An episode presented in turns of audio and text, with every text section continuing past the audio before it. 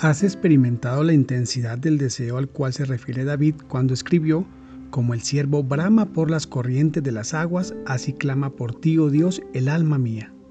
Una clave para hacer esto una realidad está basada en el siguiente verso de 2 de Timoteo 2.15. Procura con diligencia presentarte a Dios aprobado como obrero que no tiene que avergonzarse, que usa bien la palabra de verdad.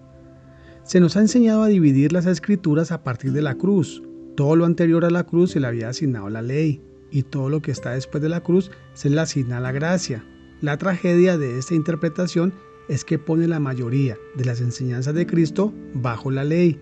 Inclusive, aquellos que establecieron esta división no sabían qué hacer con las enseñanzas de Cristo, así que muchas de ellas las asignaron para el reino futuro. Esto, por supuesto, quita el corazón de las enseñanzas del Evangelio y el poder para vivir en el reino. Comprendamos que el mensaje central de la escritura son los mandamientos de Cristo, que la ley y los profetas son el fundamento y que las epístolas reflejan las aplicaciones de esos mandamientos y experimentaremos una pasión excitante por la palabra de Dios en nuestro diario caminar. Por ejemplo, Jesús mandó, guardaos de la levadura de los fariseos, que es la hipocresía. Así vamos a la ley y a los profetas para buscar el fundamento de este mandamiento. Allá encontramos acerca de la fiesta de los panes sin levadura. Por siete días no debería haber levadura en las casas de los israelitas y nadie debería comer pan con levadura porque si lo hacían eran cortados de Israel.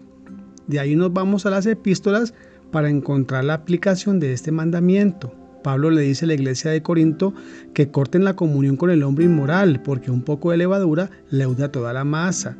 Así que celebremos la fiesta no con la vieja levadura, ni con la levadura de malicia y de maldad, sino con panes sin levadura, de sinceridad y de verdad. Cuando observamos esta conexión, experimentamos la misma clase de gozo que los dos discípulos experimentaron en el camino de Maús, cuando el Señor comenzó a hablarles desde la ley de Moisés y todos los profetas y les explicaba cómo se referían a Él, ellos después declararon, ¿no ardía nuestro corazón en nosotros mientras nos hablaba en el camino y cuando nos abría las escrituras?